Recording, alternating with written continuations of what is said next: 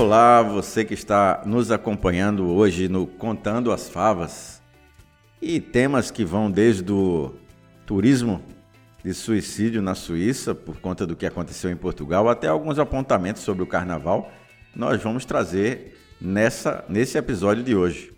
Estou aqui na bancada com o meu amigo Marco Jacobsen e na produção e edição Gilceone Moraes. Bom dia, boa tarde, boa noite, boa madrugada a todo mundo que nos escuta. Podcast, podcastistas. Podcasters. Ah, você sabe, Marco, você sabe que uma notícia me chamou a atenção essa semana que foi a, uma nova lei que está para ser sancionada agora pelo presidente português e foi aprovada no, na Câmara Portuguesa, que é uma lei que transforma na verdade, transforma na verdade cinco leis em uma, que é a lei que autoriza o suicídio assistido em Portugal, por conta de uma pressão, inclusive dentro da sociedade portuguesa, é, a, os políticos atenderam a esse, a esse requisito, a essa a esse apelo, na verdade, que foi feito pela sociedade. E eu cheguei a ver essa notícia no canal português, na emissora o SIC, né? A emissora portuguesa, e me chamou a atenção os valores que alguns portugueses eles eles são dispendiosos, eles gastam valores altos para irem na Suíça fazer um turismo que é chamado de turismo suicida. É o, aquele que você paga para ir na Suíça, que é um dos países. Que é regulamentado, né? É? Que, que é, é regulamentado. que é regulamentado. Chega a pagar 10 mil euros. E hoje em Portugal, você com menos de 4 mil euros, você conseguiria fazer isso, né? Isso me chamou a atenção. Por que é que está acontecendo esse tipo de apelo pela sociedade portuguesa? Se é só por uma questão financeira ou se é realmente uma tentativa de que esse dinheiro que sai para a Suíça, seja para esse turismo, entre aspas, turismo é, de, um suicídio, de um suicídio assistido, ele fique, fique no seu país de origem, né, o, o, indivíduo. É interessante, né? Mais de 600 pessoas na, na Suíça já, já foram fazer esse turismo. Mais de 600 pessoas dos últimos anos. O que é que tu acha isso aí? Mais de 600 pessoas foram em busca da eutanásia. Da eutanásia. Que interessante, né? Tu vê. É, é, é, um, é um. Assim como existe o, o turismo, de, o turismo médico, né? É de muito, negócios. De negócios, enfim, muitos, muitas vertentes. É, existe também esse turismo da eutanásia. Inclusive, ele é presente naquele filme, né? Que é do casal que é apaixonado, que é. Esqueci o nome do filme agora que, é da, da, que a menina tem a dança terminar. Da, daqui a pouco o Gil, Gil, Gil, Gil nos fornece, nos aqui. fornece aqui. Mas eu vejo a, a, regulamentação desse tipo de situação, na minha visão muito pessoal, de que é um amadurecimento da própria sociedade. E só né? para ressaltar, esse nome ele é usado, viu? Turismo do suicídio é um nome que... Turismo do suicídio? É, ele é um, um... Ele recebe esse nome pelo, porque as pessoas que têm esse tipo de interesse vão aos países que têm uma lei Sim. voltada a atender esse, essa motivação e eles são chamados de turistas suicidas, né? O filme é aquele Como Eu Era Antes de Você. Sim, sim, é verdade. É verdade. Aquele romance uh, jovial, né? Entre, o, entre o, o casal das... Ele era um atleta e ele tal. Ele era, e aí ele sofre de moto, e aí fica tetraplégico, enfim. Mas eu vejo isso como um amadurecimento da sociedade, né? A, a Suíça sempre se mostrou muito à frente no seu tempo em várias questões, né? Desde o posicionamento deles na Segunda Guerra Mundial até a própria regulamentação de criptomoedas que eles já possuem hoje. E acho que Portugal caminha nesse mesmo sentido. Eu não acredito, sinceramente, que tenha sido motivação financeira. É, puramente econômica. Uhum, claro. É, mas mas, meu... mas, mas, é evidente que é, é, entre você entre você chegar na Suíça é, pretendendo ter um gasto de 10 mil reais, e aí quando eu falo você, é toda a família, é todas as pessoas que estão envolvidas nisso, e em relação a Portugal, menos de 4 mil euros, em relação a 10 mil euros, isso também não deixa de ser. Me parece que vai ser uma abertura para o mercado latino. Né? Vai ser uma oportunidade para o pessoal uh, da América Latina talvez ter, ter acesso a esse tipo de situação de uma maneira até um pouco mais econômica. Tenho aqui os dados que é, entre 2008 e 2012, 611 turistas foram para a Suíça cometer o suicídio assistido. Segundo essa análise publicada, eles chegaram à Suíça vindos de 31 países diferentes, mas a grande maioria provenientemente, aliás, desculpe, proveniente da Alemanha e do Reino Unido. Né? É uma prática que se tornou comum. É um, é, o, o, o termo ir à Suíça está se transformando num, num eufemismo. Né?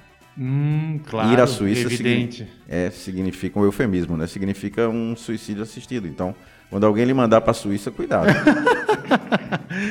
Brincadeiras à parte, é muito chocante, né, Marco? A, a, a questão me parece que está envolvida também na sociedade que a gente tem hoje, que vive no, no, no nível de ansiedade altíssimo, né? Cada vez mais a, a vida é imediatista. Mas tu acha que para alguns casos não é interessante? Sim, é verdade.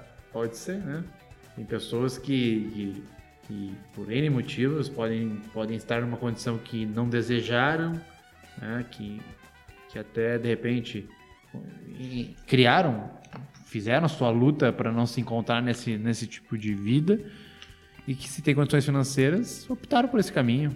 É chocante ou não, mais de seis organizações diferentes no mundo ajudam pessoas a cumprir esse propósito. Que elas promovem, elas promovem entre aspas, 600 casos de suicídio assistido por ano, sendo que 200 são turistas suicídios. Isso aí, eu com, agora tentando fazer uma pergunta capciosa para você, isso é um exemplo de economia criativa? Bota capciosa nisso, hein? Não deixa de ser inovadora. Né? É, não deixa de ser um novo mercado que se abre com certeza. A gente olhando pelo prisma do, do, do escopo econômico, 100%, com certeza. Agora, eu não sei se eu teria. Claro, cada Seria um... a mesma coisa ter uma funerária. Sim. É importante também ter o serviço funerário, né? mas tem que ter estômago, tem que ter é, alguns desprendimentos, né? É, eu acho que o chamado para isso, né? Quase, é quase vocacional, eu acho. acho que tem que ser mesmo, né? O hereditário até de família. Porque acho que pro cara ser funerário e coveiro, acho que coveiro, é, coveiro, coveiro é capaz de ter concurso público ainda. Aqui? No Brasil. Ah, tá. 50%, 50 desses pacientes que foram citados aqui por essas pesquisas por, por agentes e organizações ligadas ao caso, dizem que 50% são doenças neurológicas. Né? Alzheimer, provavelmente. É. É, pessoas que, que, querem, que querem, inclusive, ter a oportunidade de fazer isso se despedindo das pessoas, porque muitas vezes não conseguem. Né? É, alguns, alguns casos de câncer, outras doenças reumáticas e outras doenças cardiovascular. E a média. Cardiovascular? Cardi, cardiovascular. E a média é 69 anos. A média de, de pessoas que fazem esse tipo de Jovens até, né? É, é um, fazem esse tipo de turismo. Aliás, o cara do filme era um cara jovem, né? Muito jovem. É. Né? Não, não, sei se. Não é baseado em fatos reais, mas eu acho que. A, não, a, acho que é um romance que ele É, mas acredito que, que isso daí é uma. Não deixa de ser uma. Um quadro que deve um, existir. O número total de casos de turismo de suicídio caiu é, de 123 em 2008 para 86 em 2009, mas em seguida, em 2009 a 2012, ele, ele só aumenta de lá para cá. Né? As leis de suicídio elas têm assistido todo, de uma forma geral, um debate né? Sobre isso, para permitir que os médicos ajudem doentes em casos terminais. Eu acho que essa é a direção, né? Se fossem casos terminais. Né? Aí os médicos eles, eles buscam essa ajuda legal, vamos dizer assim. Eles e as famílias, né? os familiares. Né? Agora, deve ser uma decisão difícil, né? Tu voluntariamente optar por esse turismo tu voluntariamente optar por ir à Suíça, porque Se bem que também as pessoas hoje em dia, é pouco falado até, né? Mas o suicídio é, um, é, uma das, é uma das formas que as pessoas mais morrem no Brasil, né? É um acordo que é feito, se fala pouco, né? fala a própria pouco. imprensa fala pouco nisso, que é para não gerar uma motivação, né? Uma, uma motivação negativa, né? E, e é uma questão também que envolve ética, né? Muito delicado, né? A gente está aqui, inclusive, sendo usado falando sobre esse assunto, né? É Não? verdade. A gente tá muito metido. Mas na, na Europa, na Europa existem resistências a esse tipo de coisa, né? Eu estava lendo que a Igreja Católica tem pressionado muito o parlamento português para eles fazerem um pleb- plebiscito, né? É, França, Irlanda e Reino Unido é totalmente ilegal fazer o, o suicídio assistido, né? É eutanásia, no caso. Sim. E não sei se isso tem a ver com alguma, algum tipo de raiz moral ou ética religiosa. Acredito que isso, Sim. talvez isso tenha. Talvez sim. É. Apesar de que a Europa, diferentemente do que alguns acreditam, ela está bastante secularizada no que diz respeito às religiões, com exceção da, da, da religião é, muçulmana, né? O Islã. A religião cristã ela está ela tá bem secularizada na Europa, né? O que tu quer dizer com secularizado? Secularizado é uma religião com poucos adeptos, à prática, né? São é, religiões de pessoas nominais, que elas não, não são religiosos praticantes, né? São religiosos nominais. Eu sou católico, mas eu não pratico o catolicismo, né? Eu Claro, apenas entendi. nasci em um lar católico, mas eu não vivo, não vivencio a prática religiosa. No- Diferentemente de alguém que que que está na França ali, um argelino na França que já vem de uma tradição islã e não são poucos, né? Não, não. E o islamismo ele tem. E, e ele cresce porque ele tem um apelo familiar muito forte, né? Ele tem uma, uma ligação muito, muito ligada às raízes familiares, de você fazer parte de uma grande família. Não que o, que o cristianismo não tenha isso na sua gênese, né? Mas o que na verdade acontece é que há, há uma certa falência daquele, daquele que, que usa a mensagem cristã. Né? Há uma certa falência do mensageiro, na verdade Claro, entendi. né? A mensagem é fantástica, mas o, o que no Ocidente acontece no século XXI é uma total, um total descrédito da, da voz desse cristianismo que se chama igreja.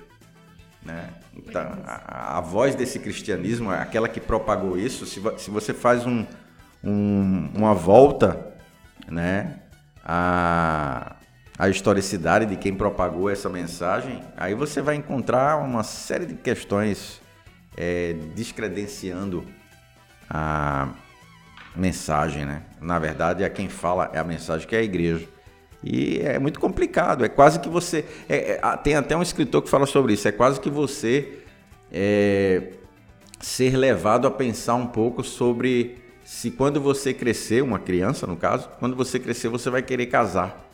Quando você foi criado por pais que brigavam muito e se separaram. Então, aquela mensagem que você recebeu sobre aquele tipo de núcleo né, social, É que não funciona. ela é, é que não funciona.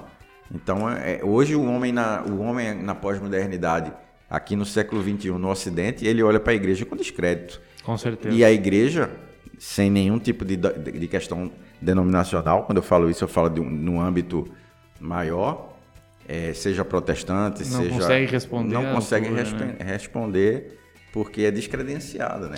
No entanto, a mensagem, a mensagem pura, e nua, crua, pura do, do, do Cristo, ela não necessariamente ela, ela, ela tá em descrédito, né? Verdade. Né? Perfeito. Talvez essa questão da eutanásia tenha uma, um- tenha uma pegada em alguns países que ainda se, se consideram um pouco conservadores. É o caso do Reino Unido, né, que é um, um país anglicano, e a França, que é muito católica. Mas, enfim, Portugal tá aí, né? E Portugal também foi um berço, né, do, Claro. do catolicismo. Mas eu acho, Fábio, que essa questão, essa alternativa que a gente constrói hoje em dia da eutanásia, ela é mais uma válvula escapatória também, né? Tu acha? Claro. Porque, com certeza, também algumas pessoas, sem os preceitos que a gente imagina que possam levar à eutanásia, como doenças terminais, também vão procurar esses métodos para simplesmente dar cabo à vida. algumas insatisfações. Então, nada mais é do que daí mais um recurso para essas pessoas fugirem da responsabilidade que é acordar todo dia. É, são, são, são visões muito diversas, né? De um mesmo ponto. É, a realidade da vida pessoal, ela é, é muito complexa. Não é assim. E você pode chegar, principalmente agora que nós estamos vivendo uma época em que a ansiedade é um grande vilã. É um grande vilã. As pessoas estão trazendo o futuro para o presente, né? Porque se, se a depressão é trazer o passado para o presente, a ansiedade é trazer o futuro para o presente. E as pessoas ou são depressivas ou são ansiosas. Elas não vivem o seu momento, né? O momento presente. E, e isso está cada vez mais crônico. A ansiedade crônica já vai em 2025 se tornar o segundo mal, segundo a OMS, o segundo mal que mundial, né, da saúde. E é engraçado que quanto mais conectados, mais acesso à informação nós temos, mais ansiosos nós ficamos, né? É uma, uma conta inversamente proporcional. Quanto mais informado você está, mais ansioso a gente fica. Então, é, é, é, é eu olho, às vezes, até com um certo receio para. Agora a gente vai para 5G, né? Até a gente falou no podcast passado que a 5G está se tornando fundamental. Mas que malefícios ela vai trazer também? E, e tu pode ver como proliferam essas, esses cursos e esses eventos de foco, de. É um processo de, de desaceleração, entre aspas, que tem sido bastante. De busca por é, produtividade. É, e, e, tem sido bastante adotado por alguns desses gurus da alta performance e alguns que estão, inclusive, já mudando a chave, porque se no começo falavam muito sobre foco, sobre, sobre produtividade, hoje alguns deles já estão com uma linguagem diferente e já estão falando em meditação, já estão falando mindfulness. Em, é, mindfulness, a, a desaceleração, né? Não obstante, aqui no Brasil, ou perto de você que está nos ouvindo, você já deve ter percebido que em algum momento, algumas febres que acontecem são exatamente reações a essa velocidade das informações. Por exemplo, quem não lembra, há algum tempo atrás, nas feiras dos livros que existem aqui nacionalmente e nas livrarias, as pessoas correndo para comprar aquele livro que pintava. Lembra daqueles livros de, de que você fazia. Colorir. Coloria, né? Aquilo dali foi, virou uma febre. Por quê? Por que, que aquilo dali virou uma febre? Se você for pensar o que é que acontecia, que, é, por que, que as pessoas correram para fazer aquelas.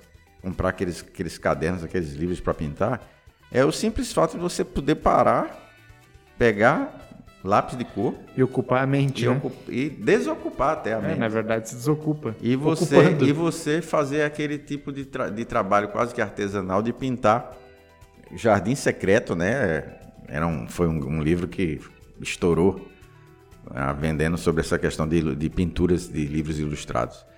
E isso aí é para desaceleração. Lembro agora que no, no podcast passado nós falamos sobre o Harari o Harari que lançou seu último livro agora.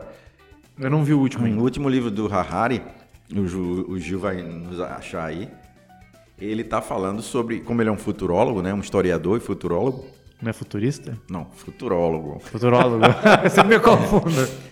Ele, ele vai defender na sua tese desse, nesse novo, novo livro aí, em, em, de uma forma geral, ele vai defender que para se vivenciar como se, como se deve o século XXI, você vai ter que aprender a meditar, a desacelerar. Tu sabe que eu conheci um grande autor, um grande filósofo, que ele, ele dizia que havia momentos na vida que nós devíamos ser como as garças no mar. Já olhou garças na beira do mar? Não, as gaivotas no mar? Já, estou querendo Quando elas entender. Elas ficam nas ondas? Sim, sim, elas ficam só planando, hein? no flow. O que elas ficam fazendo ali? Eles ficam esperando o peixe, não? Para ir para atacar o peixe. nada, Ela... né? Não. E aí ele fala que a gente também tem que ter esses momentos onde é importante não fazer nada. É, Então todo mundo vai ter que fazer natação agora. nada de manhã, nada de tarde, nada de noite.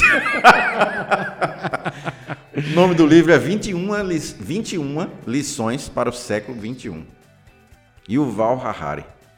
Nesse livro, quem tiver curiosidade, quiser ler a sinopse do livro, fazer ver as resenhas já é interessante que ele professor... vai falar um pouco sobre isso. E interessante que o professor ele não usa livro, né?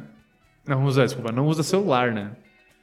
O professor Yuval Harari também não acessa as redes sociais. Mas está ganhando um bom dinheiro nas redes sociais aí. Falando mal delas, né? Falando mal delas, é. Mas essa, essa. Ele é judeu, né? Como é que ele não vai ganhar bom dinheiro? Bah...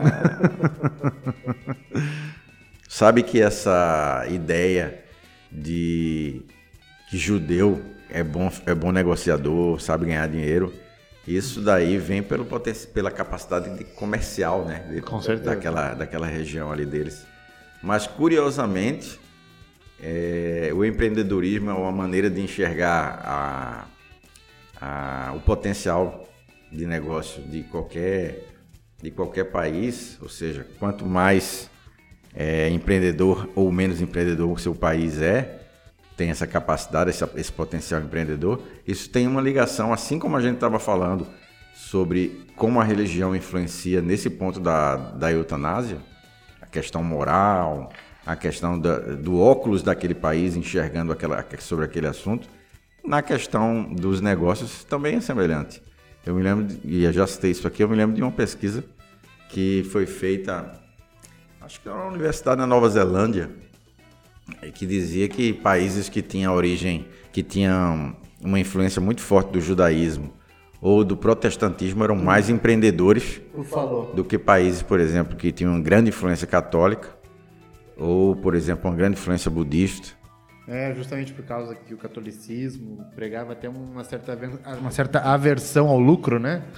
É, o catolicismo, o catolicismo não é que ele vá fazer uma, vá, vá fazer uma pregação sobre isso, mas assim, o Cristo do católico, e aí eu vou, vou, vou me colocar agora com uma fala mais de, de teologal, né? O Cristo do católico é um Cristo que ele ele é, é ele ele está pregado na cruz, né? Ele não, ele não saiu da cruz, né?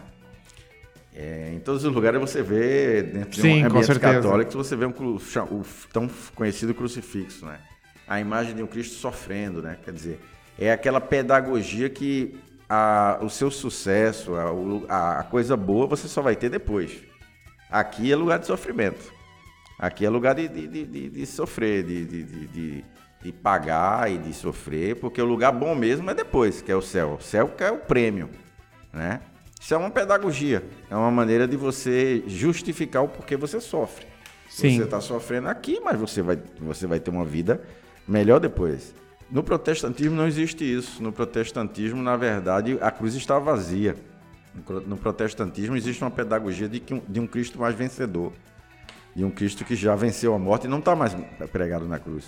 Então você pode viver sim o seu sucesso aqui. Não precisa morrer e ir para o céu para viver o bem bom. Você pode viver o bem bom aqui porque você é, recebe isso por ser abençoado. Então o americano ele tem essa, essa. Você pode prestar atenção se você tentar ler nas entrelinhas, o americano ele tem isso, é, é a visão dele. Aí vem essa moral religiosa americana protestante, né? E a visão dele é uma visão de um cara vencedor. É de um cara que vai arriscar, ele se arrisca. Sim. Ele não vai esperar o céu, ele vai se arriscar agora para conseguir as coisas. Então isso influencia muito na capacidade do empreendedor, porque isso é uma questão que tem uma, um, se transcreve para uma questão cultural, praticamente, de um país. Aqui no Brasil, por exemplo, como nós temos uma, uma, uma grande. Você chega no sertão nordestino, que é extremamente católico, onde até hoje se faz novena, a pessoa está ali sofrendo e ela, e ela acha que deve sofrer mesmo. Você conversar com qualquer sertanejo que, que tá numa situação difícil, ele vai dizer. É, é faz é, parte. É, mas é assim mesmo e Nunca tal. viu o vídeo chamado Vida Maria? Não, nunca vi. Vou te encaminhar e recomendo a todo mundo também. É um vídeo, um vídeo de um minuto. Mas fala justamente isso, a vida do sertanejo. É, aquela coisa, não, a gente está aqui mesmo, mas é assim mesmo, Deus quer e tal. No americano não ia, não ia ter isso.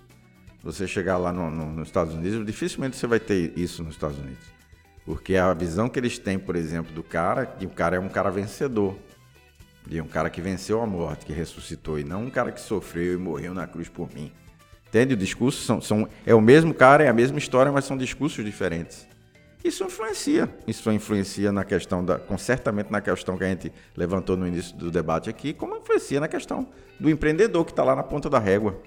Né? Sim. Aqui, tanto que aqui no Brasil o cara é empreendedor mais por necessidade do que por capacidade mesmo de ser empreendedor, porque aquele cara que vem, tem aquela visão, eu nasci para empreender. Não, aqui no Brasil não tem essa, não tem muito essa história de eu nasci para empreender. O cara que vai ser empreendedor aqui no Brasil vai porque está precisando mesmo, porque o empreendedorismo se surge por necessidade, não por vocação, né? Diferentemente de você que é um cara empreendedor, vocacionado, né? um cara que Nasceu para empreender. Não, pois é. Eu. É. tu falou tudo sobre a análise da do contextualização do, de como o próprio catolicismo, uh, de certa forma, educa a população, né? culturalmente, uma coisa muito profunda isso, e, e, e inevitavelmente evidente que resulta também na formação da sociedade.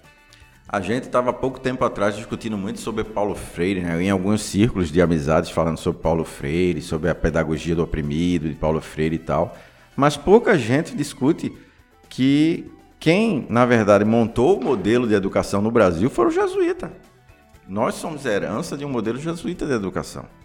Né? É o mesmo modelo que, que eu sei e você não sabe né? É o índio que, é o índio que não sabe, né?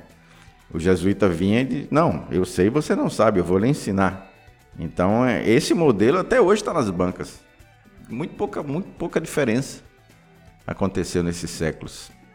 Mas o modelo de educação brasileiro ainda é muito jesuíta, né? Porque o, o, os, os, jesuítas, de certa forma, fizeram um adensamento, né?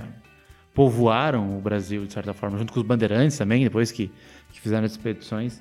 Então, esse tipo de educação que eles trouxeram e esse contexto fica arraigado. Fica carregado no povo. É uma, é, é uma memória é, secular na população. E, e, é engraçado ver no Brasil, por exemplo, que aonde houve os contextos de imigração europeia, europeia né, de contestação europeia, são os lugares onde, de certa forma, se... e justamente aí vem a questão do protestantismo junto, né? Sim. Se tornaram polos empreendedores, né? Polos mais empreendedores. Mais empreendedores. Vi... Talvez por uma, uma, visão cultural que não estava aqui, né? Veio de fora. Né?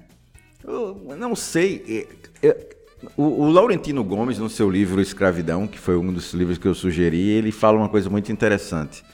Que num determinado momento, o Brasil é, os interesses que existiam nos governantes aqui do Brasil, num determinado momento, facilitou muito a vinda dos, dos é, imigrantes italianos e alemães aqui para o Brasil, muito, muito, isso aí veladamente, no interesse de branquificar a, popula a população brasileira, de tornar a população brasileira menos parda e negra, porque a população brasileira ela, na sua grande maioria, era parda e negra. Né? Até o final do século passado, início do século XX. Né? E essa tentativa velada de trazer alemães para o sul do Brasil, de facilitar, não é trazer, facilitar a chegada de alemães e italianos aqui para o sul do Brasil, alguns niceis também, alguns japoneses que vieram para aqui para o Brasil, é uma tentativa de deixar a população brasileira menos branca, porque havia um preconceito, e ainda existe, por parte do, do, do, daqueles que entendiam que a, a visão do nosso país para o mundo precisava ser uma visão diferenciada, que o Brasil precisava ter uma cara menos negra para o mundo, menos parda e negra para o mundo. E aí se facilitou a chegada. Porque eu fiquei me perguntando por que, que não se facilitou, por exemplo, a chegada de de, de, de países árabes, por exemplo? Por que, é que foram buscar alemães? Facilitar a vinda de alemães e de italianos. E aí o Laurentino defende isso, é uma tese dele no seu livro, porque ele quase que, que, que apresenta os discursos de prova no livro, mostrando que havia um interesse que o Brasil, que era muito pardo e negro, se tornasse menos pardo e negro com a vinda de italianos e alemães para o Brasil. Para fazer uma miscigenação? É, para que o Brasil, não vou dizer miscigenação, né? Porque eu não sei se a palavra é essa, mas para que o Brasil tivesse mais descendentes futuros, futuros brasileiros que viessem de uma, de uma, de uma etnia diferente da que estava aqui no Brasil, né? O Brasil praticamente era de pardo e negros. A cada aqui no Brasil, a cada se eu não me engano, a cada cinco que chegavam aqui no Brasil, cinco pessoas que chegavam aqui no Brasil, uma pessoa era branca. Os outros quatro eram negros. São 5 milhões de negros vindos da África para aqui para o Brasil nos primeiros anos. Só nos primeiros anos da, do tráfico negreiro aqui para o Brasil. 5 milhões. Né? Então, se você for fazer uma avaliação estatística de quanto isso depois cria a nossa etnia aqui no Brasil, a maneira como o brasileiro é miscigenado, e aí você vai aprender o mameluco, o cafuso, blá blá blá blá, blá que você aprende nos bancos escolares, né? Você vê que não existe contrapartida em nenhum momento, a não ser a vinda dos contrapartida que eu falo de chegadas de, de, de, de pessoas de outros países, né? Já fora da África, por exemplo é quando, quando é facilitada, como há essa facilitação para os imigrantes italianos e alemães virem aqui para o Brasil. Eu falo mais italianos e alemães porque é o que a gente tem mais. É, sei que outros vieram, mas poloneses, por exemplo, vieram, russos vieram, mas assim, de certa forma, etnias brancas. Ninguém, ninguém, ninguém facilitou a vinda de africanos aqui para o Brasil, por exemplo, de outros lugares da África. Sim, com certeza. Né? de asiáticos, de, de pessoas da Ásia, por exemplo, da Oceania, vieram da Alemanha. E aí vem a questão também da facilidade que existia no contexto naquele momento, né? Que a, havia uma fome na Itália, havia algumas dificuldades na Alemanha, enfim. Mas há, há, por parte do Laurentino, por exemplo, nesse livro, uma defesa de que foi uma tentativa velada de tornar a população menos parda e negra. Interessante isso, né? É, é, é essas teorias é, mais antigas, né? Que nem do Malthus, por exemplo, da, do crescimento populacional e de que a Terra não poderia suportar ele, enfim, etc. A produção de alimentos. Ah, mas isso na teoria, ele está mostrando no livro que são dados. É, eram cara... dados, mas que foram refutados depois, né? Não, depois estou da... dizendo Laurentino Gomes. No livro, no livro Escravidão dele agora, ele fala sobre isso, ele, ele apresenta os dados. Mas tu acha que isso é plausível? Tu acha que era um pensamento plausível? Olha, eu acho que isso é, é bem possível que seja coerente da, da parte do, do, do, historiador. Não vejo, não vejo por que não ser também. Não, não, não haveria por que não ser assim também. Não, não é, que, não é que eu questiono, mas é que eu também penso assim: é, um historiador hoje sabe tanto da vida de César quanto a faxineira de César. Bom, depende. De... Depende de quem estiver contando essa história. Va bene, va bene. É, por exemplo, são, são, são questões que, que, são levantadas e aí há uma diferença de como você propaga os dados e de, e quem é. Aí voltamos novamente, né? Quem é a voz que fala sobre a mensagem? Com certeza. Né? Com certeza. A, a, aqui, em alguns episódios atrás, eu falava, eu falava sobre a, o livro esse livro me chamou a atenção quando ele, ele fala, por exemplo, que os jesuítas e os beneditinos lá em Olinda tinham uma quantidade imensa de escravos, né? Faziam comércio com escravos para fazer caixa, né? Quando você, quando é que você ia aprender isso? Na, na minha época de escola, ninguém falava isso, que os jesuítas e os beneditinos e algumas ordens religiosas católicas no Brasil tinham seus próprios escravos e faziam comércio com eles, né? O padre, o padre tão eloquente e, e, e tão famoso é, o Antônio Vieira, né? Ele, ele chegava a defender a ideia de que era melhor que o, o escravo viesse para o Brasil, o negro que está que, que tá em Angola, o que está na África, viesse para o Brasil. Padre Antônio Vieira, isso aí tem, tem no livro dele fala isso aí. Eu, quando eu estou querendo colocar para vocês são as coisas como, como dados e, e e registros, né? Padre Antônio Vieira, o tão, o tão tão aplaudido e por, por parte de alguns juristas, enfim, literários aí, o padre Antônio Vieira defendia que o africano deveria sair da África e ir para o Brasil. Tu adivinha por quê? Por que, que ele defendia isso? Por quê? Porque ele dizia que queria ter a chance de, de aqui no Brasil ele ser é, convertido ao cristianismo, catolicizado. No Brasil? No Brasil. Então, assim, que ele, que ele venha mesmo para aqui para o Brasil ser escravo aqui, porque aqui ele vai se tornar cristão, ele vai ser catequizado, tem a oportunidade de morrer e ir para o céu. Padre Nossa, Antônio Vieira, meu brother. Cara, que interessante. É? Porque nós não podemos ser anacrônicos. Nós temos que analisar essas falas com a mente da época. da época. Na época que o Padre Antônio Vieira falava isso aí, ele falava isso aí com autoridade de quem estava fazendo um grande bem para um índio, né, para um escravo, catequizando dando ele, dando acesso ao céu, dando acesso ao céu, cara. E aí para ele dizer que era melhor que ele saísse da África vindo e viesse escravo para o Brasil, né?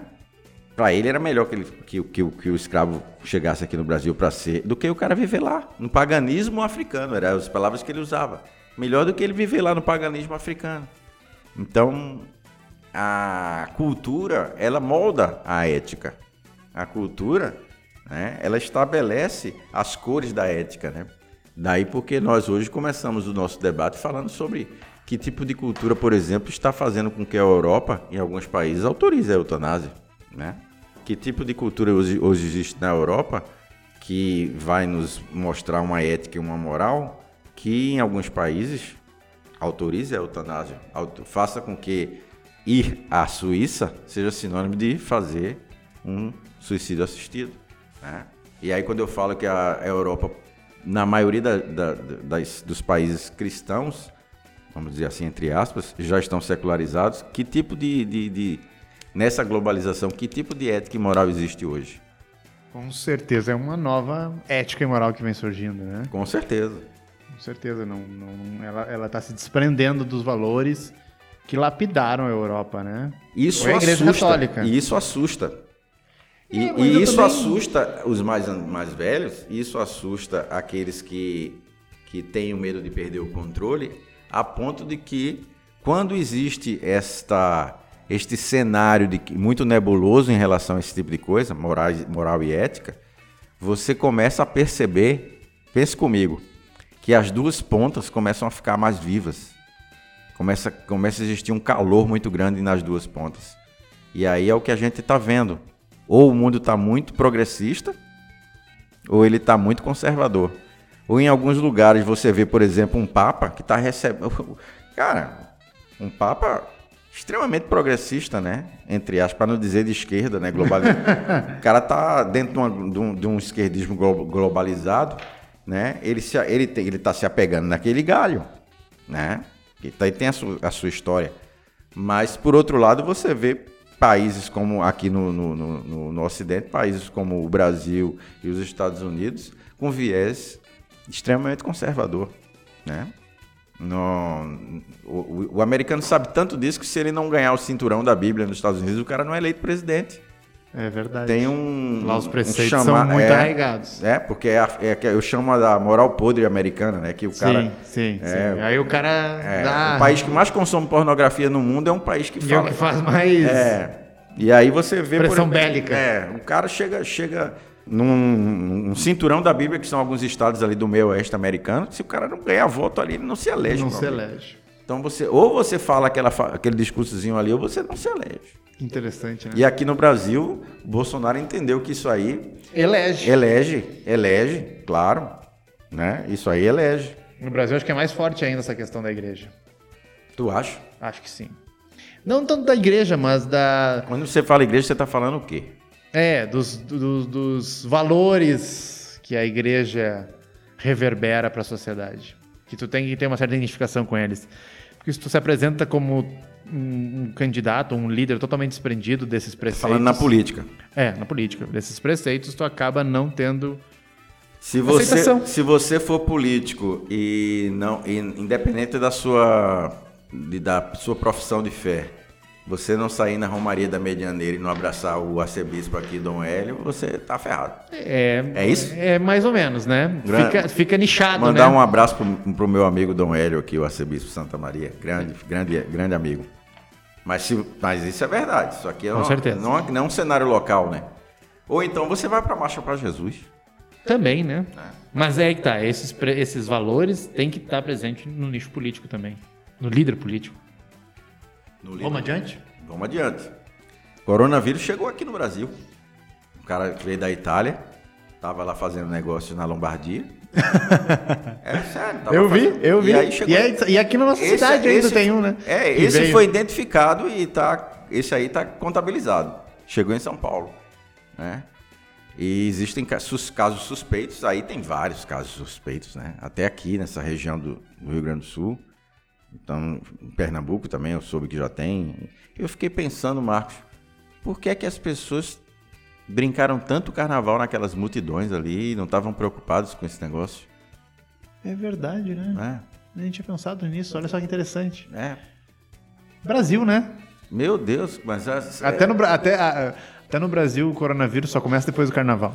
Pois, o- a transmissão do coronavírus é mais rápida que o. Ela tem umas características interessantes. Né? Do H1N1 era mais, era mais lenta na transmissão do que a- o novo coronavírus. Mas, é, aliás, é. O novo coronavírus é bem mais rápido na transmissão. né? Mas a mortalidade do coronavírus é baixa. É de 2 a 3% só das pessoas que ficam contagiadas com o vírus. né? Mas o que me chamou a atenção voltando para a questão, porque aí eu não vou me deter, eu não sou cientista, não vou me deter tanto, não levantar tanta bola aqui científica, técnico-científica, mas a questão que me, me é cara. Paz, carnaval aí, centenas de milhares de pessoas nas ruas. Ninguém fez propaganda, o Ministério da Saúde não fez nada, nada, nada, nada. E agora estourou e aí o pessoal dando orientações sobre como você deve agir e tal. E eu fico pensando, será que isso aí não foi premeditado mesmo? Era para não acabar com o carnaval e muita gente deixar de ganhar dinheiro nisso aí. O que, é que tu acha? Ah, um perfil bem econômico do negócio, né? É, o carnaval ele é uma data muito importante pro Brasil, né? Financeiramente ele é muito Movimenta importante. muito, né? Sim, claro. Movimenta muito. Tem, tem estados aí que dependem quase expressivamente do carnaval. Pode ter, sido, sabe, Fábio? Agora pensando nessa, nessa, nesse jogo de tabuleiro, talvez seja uma, uma Porque coisa tu tem uma ameaça. Olha, olha, pensa aqui comigo. Tu tem uma ameaça mundial falando sobre um, um vírus que tem uma transmissão extremamente rápida. Diz que o processo de transmissão é tanto que você, com os, com os 15 dias que ele, que ele fica incubado em você, você já tá. Você já é capaz de transmitir o vírus. Então, assim, mesmo incubado e não tendo nenhum sintoma ainda, você com ele incubado, você já está transmitindo ele, tá? Então, e tu imagina isso num bloco de carnaval ou na passarela do samba. Enfim, ninguém falou nada, um negócio chegando aí em tudo que é lugar. Na Itália, fiquei sabendo que na Itália já tem uma, uma, uma, uma- a região da Lombardia ali, já tem 10 a- ou 11 municípios da Lombardia que já estão totalmente interditados. Ninguém sai nem de casa, né? Na, em Vêneto, que tem uma, uma região de Vêneto, que tem até uma relação aqui com o sul do país, aqui com essa região onde a gente está, tem um município que já está interditado. E a orientação é não vão para os hospitais. Fiquem em casa. Sabe por que isso? Deu problema na Itália isso aí. Porque no hospital você acaba transmitindo ele de forma mais rápida para outras pessoas. Então a orientação é que você, ao ter os sintomas ou você reconhecer que está com sintomas, se isolar em casa. Né? Bom, vamos ver como é que vai ser agora. Se, se só tem um caso mesmo no Brasil até agora identificado, vamos ver essas suspeitas que estão por aí, se não vem mais aí depois do carnaval, né? Não, não tem 15 dias ainda, né? Vamos dar um tempo. Não tem 15 dias ainda. Mas na China já morreram 2.500 pessoas, né? 1.200 na Coreia. E nos Estados Unidos apareceu um caso inusitado agora. Um californiano. É, isso é interessante, né? É.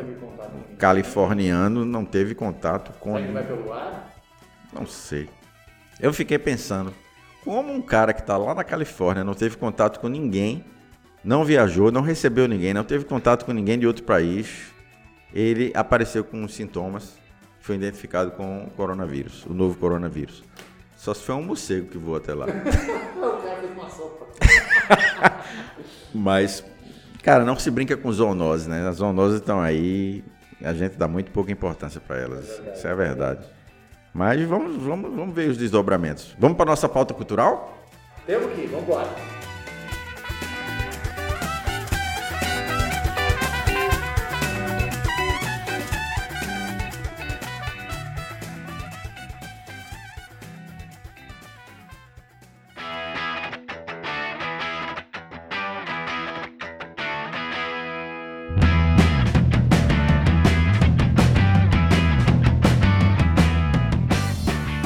Para nossas sugestões culturais, eu, antes de qualquer coisa, quero mencionar uma errata aqui, de que no episódio passado eu mencionei o filme Doutor Givago e na nosso, no nosso título ele saiu com G, Givago com G, só para que você saiba que Doutor Givago é com J, né?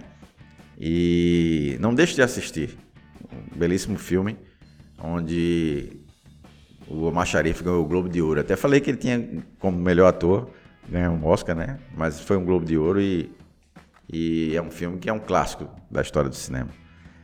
Como sugestão, eu queria trazer para todos, principalmente para todos aqueles que são fãs incondicionais do seriado Breaking Bad. Sério? É, Breaking Bad, a série Breaking Bad que foi premiadíssima, né?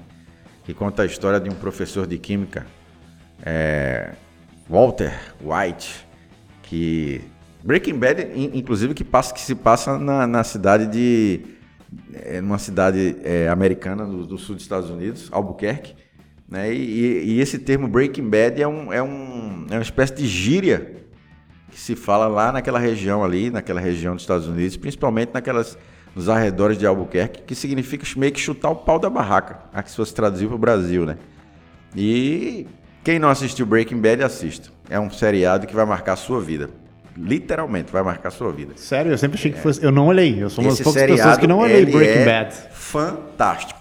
Ele é um série, uma, uma série que faz com que um profe... mostra a história de um cara que se acomete de um câncer, descobre que está com câncer, um, um professor de química, frustrado profissionalmente, porque é um, um cara que chegou a, a, a, ter chances de concorrer ao Prêmio Nobel de Química, né? Porque ele era um químico, na verdade. E a, a vida dele estava terminando como ele sendo um professor, nada contra. E na, no, no, olhando para sua própria vida, ele se, se apercebe como um, um, cara que é acometido por um câncer que estava prestes a morrer, tava, ia deixar uma família né? E de repente ele se vê é, de frente com o grande tráfico de metanfetamina que existe naquela região dos Estados Unidos, né? principalmente em Albuquerque.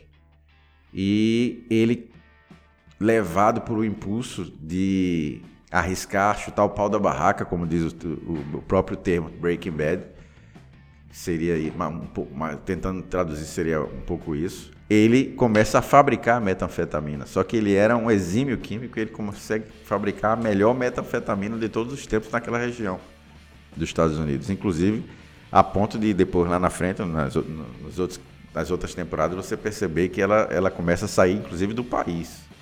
Esse cara, ele vira um gênio da, da, da, da coisa.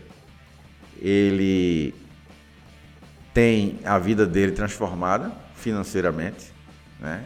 Ele lida paralelamente com câncer em relação a isso, ele lida paralelamente com a, a, a relação dele com a máfia, com a, o tráfico de drogas, com o fato dele, dele se tornar uma personalidade é quase que um anti-herói do crime, né? E nesse cenário existe um cara que ajuda ele e que faz parte um pouco de toda essa trama, que é um advogado, né? Saul Goodman, o nome desse advogado. E você. Tá dando spoiler quando aí, já. você Não, isso não é spoiler. quando você for assistir a série, você vai perceber que ele vai em algum momento precisar de, de um advogado de porta de cadeia, um cara que solte todo mundo. Todo mundo precisa um e dia. esse cara, ele é. Ele, esse cara, ele chega a roubar em alguns momentos o seriado, porque ele atua muito bem. o ator que faz esse, esse, esse personagem. Esse personagem ele ganha uma importância tal que ao final da série Breaking Bad, e era disso que eu ia falar, ele, o autor da, da série Breaking Bad cria uma nova série só do advogado, né? E o advogado tem uma série agora na Netflix e já tá que foi lançada a quinta temporada agora. Você pode maratonar da primeira à quarta e começar a assistir a quinta. Toda semana tá saindo um episódio de É melhor chamar o, o Sol, que é Sol Goodman, o nome do advogado. Então você como sugestão, você pode assistir a série Breaking Bad e depois você assiste aí essa que está ainda em evidência. Está sendo lançada agora a quinta temporada de Melhor Chamar o Sol, que é um, um, um personagem singular, um cara que tem uma capacidade de persuasão absurda, né? E como ele se transformou nesse personagem, como ele se transformou nesse advogado que tem a capacidade de persuadir tanto o pessoal da, do crime como as pessoas que lidam no meio jurídico com ele. Então fica aí a dica. Quinta temporada do É Melhor Chamar o Sol. E aí você maratona Breaking Bad e os, os, as temporadas anteriores do É Melhor Chamar o Sol. Não, com, confesso a você, vocês vão ficar apaixonados por esse seriado. Tanto um quanto o outro. Bom, eu vou me deter numa, orienta... numa recomendação um pouco mais light. Vou recomendar a leitura de um livro que eu fiz agora durante o feriado de carnaval, é um livro pequeno, relativamente curto, que é A Startup de 100 dólares. É um livro que traz inúmeros casos de pessoas que com 100 dólares ou um pouco mais empreenderam e criaram negócios que não as deixaram milionárias, mas que deram uma boa condição de vida, deram uma boa renda, deram um modo de viver com muita dignidade. Aonde são essas startups? Onde é o cenário desse? Em todos os lugares do mundo. É, o autor no, ele faz um compêndio. Tem, aqui, tem algum aqui no Brasil? Não, não tem nenhuma do Brasil. Será porque no Brasil eu se empreende, se, por necessidade? Mas é, o, o, livro traz vários relatos. De, traz um relato da Argentina, traz da Austrália, traz um relato do Japão, da Alemanha e, e, e os maiores, os outros grandes casos são da, dos Estados Unidos de pessoas que com uma ideia, pouco capital e com internet, informática, empreenderam e criaram negócios que deram independência para ela, deram qualidade de vida. É bem interessante o livro, eu li agora durante o carnaval, então recomendo para todo mundo também. Isso aí, pessoal. Então fica aí nossas dicas culturais de, dessa semana e aguardamos você semana que vem ou nas revisões que você for fazer nos episódios que nós já gravamos aqui no Contando as Favas. Um grande abraço. Abraço, até mais.